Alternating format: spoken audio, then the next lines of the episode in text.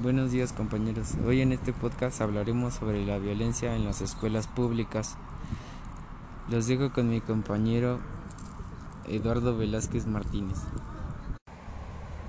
Bueno, en México la violencia en las escuelas es cada vez más grave y se encuentra en ascenso, por lo que se ha convertido en un tema de interés nacional y de interés público, ya que en este, en este grupo trataremos sobre cómo y cuáles son las consecuencias de la violencia en las escuelas.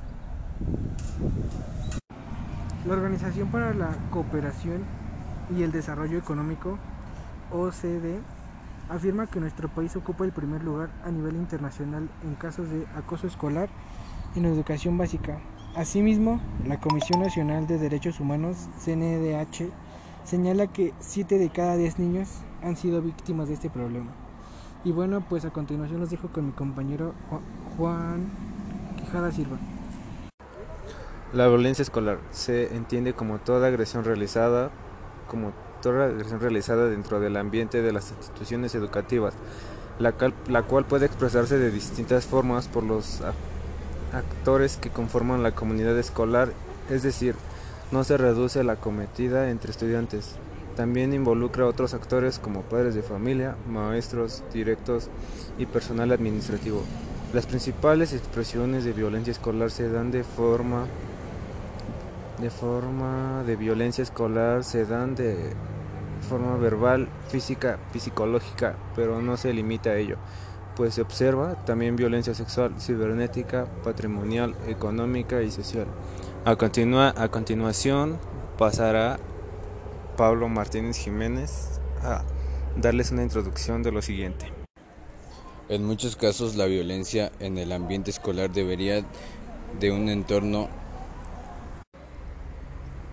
que acepta y legitima las conductas violentas debido a la cultura arraigada de agresiones.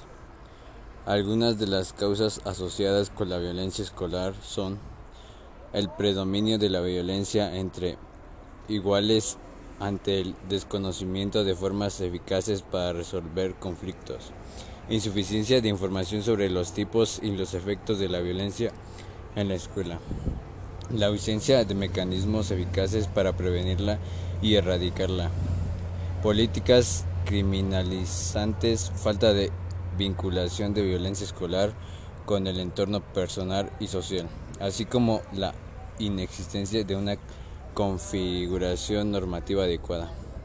Con el fin de entender estos problemas, la Secretaría de Educación Pública y la Secretaría de Gobernación llevan a cabo diversas acciones que comprometen a las autoridades federales y locales al combate del acoso escolar y la violencia en las escuelas, así como la implementación de un diplomado.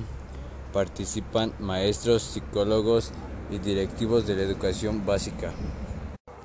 En conclusión, la violencia en las escuelas tiene un grave impacto en el cumplimiento de los derechos fundamentales de niñas y niños y adolescentes, pues en lo inmediato genera un bajo rendimiento académico, llegando incluso a limitar su forma grave del desarrollo pleno. En casos graves se observa deserción escolar e incluso suicidios. Por ello, al no existir una prevención efectiva ni soluciones que atiendan las problemáticas a las distintas formas de violencia escolar, no se cumple de forma interdependiente e indivisible con los derechos humanos de los involucrados y en consecuencia promete la consolidación del proceso democrático del país. Consulta el diagnóstico completo. Diagnósticos violencia en las escuelas. Espero les haya gustado el podcast. Nos vemos en un próximo podcast. Que tengan bonito día.